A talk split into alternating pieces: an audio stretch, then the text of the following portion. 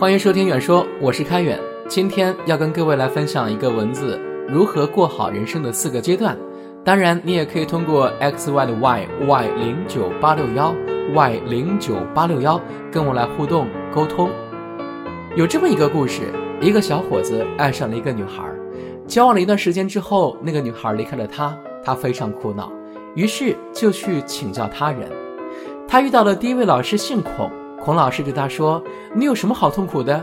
如果女孩嫌你没有文化，你就要发奋读书；如果她嫌你没有房子，那你就发奋工作。这就是儒家老师。他教小伙子要锲而不舍，百折不挠。小伙子继续往前走，碰到了一位姓李的老师。他说：‘年轻人呐，为什么要将自己弄得这么狼狈呢？天涯何处无芳草。’这就是道家老师，他会要求顺其自然。”小伙子继续往前走，这个时候施老师来了。小伙子啊，人世间的一切都是虚幻的，更何况爱情呢？不如都放下吧。这就是佛家老师，他会要求你看破红尘，彻底放下。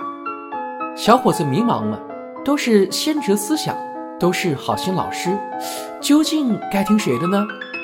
这个故事解释了儒释道三家的基本观点。但这其中都存在一个根本问题：传道者忽略了人生的阶段性的差异。人生从来都是一段一段的，不同的人生阶段应当以不同的人生哲学来规范。对儒释道而言，人生大体可以划分为四个阶段。第一阶段，真，同者真也。这个阶段说的是大学毕业之前。这个阶段的特点是涉世未深，童心未泯。无忧无虑，天性纯真。孟子所曰：“不失其赤子之心也”，指的正是人生的真。童意为童心，它的特点是童心未泯，天性率真。在这个阶段，应该遵循孩子的天赋秉性，任其自由选择，不要将父母未完成的梦想全部强加到孩子身上，让他们自由发展。此时若是过早地灌输了任何思想，恐怕都是拔苗助长，不合时宜。因此，这是同志的自由的阶段。这个时候，不如遵循自己的内心，做一些想做的事情。第二阶段，直，儒者直也。这是大学毕业到不惑之年之前。这个阶段的特点是全面涉世，独立担当，争强好胜，自以为是。孔子所言“知其不可而为之”，指的正是。人生之值，这是人生的鼎盛时期，人的心智和欲望被打开。你有手表，我没有；你有房子，我没有；你有车子，我没有，我就嫉妒你，就这么简单。交往都是有选择性的，为我所用，还有潜能与创造力最大程度的被开发。这一阶段应当以儒家思想来统领内心，该求功名的时候就要去争取。但是也要有适度，该成家立业的成家立业，肩负照顾老小等等责任，这是需要进取的阶段，为以后的人生打下坚实的基础，就在这时。第三阶段顺，道者顺也，不惑之年到耳顺之年之前，这个阶段的特点是全面反思，认清自我，张弛有度，随顺而行。老子所说“无为而无不为”，指的正是人生的顺。所谓“四十而不惑”，人一旦临近四十，就要学会反思和修正，明白自己能力大小，要与目标相匹配。是梨子就不要做苹果的梦，要知道什么可为，什么不可为，有哪些事情做得正确，哪些事情不合适自己，就是要找准自己，顺其自然。总的来说，如果一个人到了四十岁还不知道自己适合什么、不适合什么的话，那就是不知其可了。第四阶段，空，佛者空也。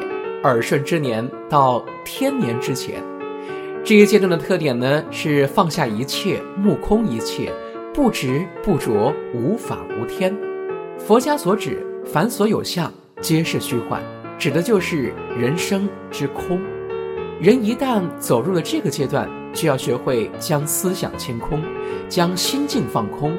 空并不是一无所有，而是一种境界，不为名利物质所纠结，穿越物质，走出羁绊，让空灵的佛家思想全面进入内心。无法无天，正是高度看空阶段的最高境界。人生是一段一段的。走着走着，日头变斜了，日子变近了，日月变空了。空出来的地方是一个崭新的世界，它的名字叫安详。今天有一个人在孤单，却没有人相信他会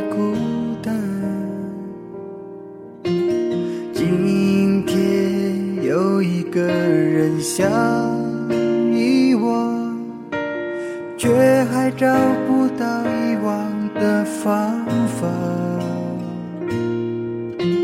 今天有一个人受了伤，却没有人觉得他会受伤。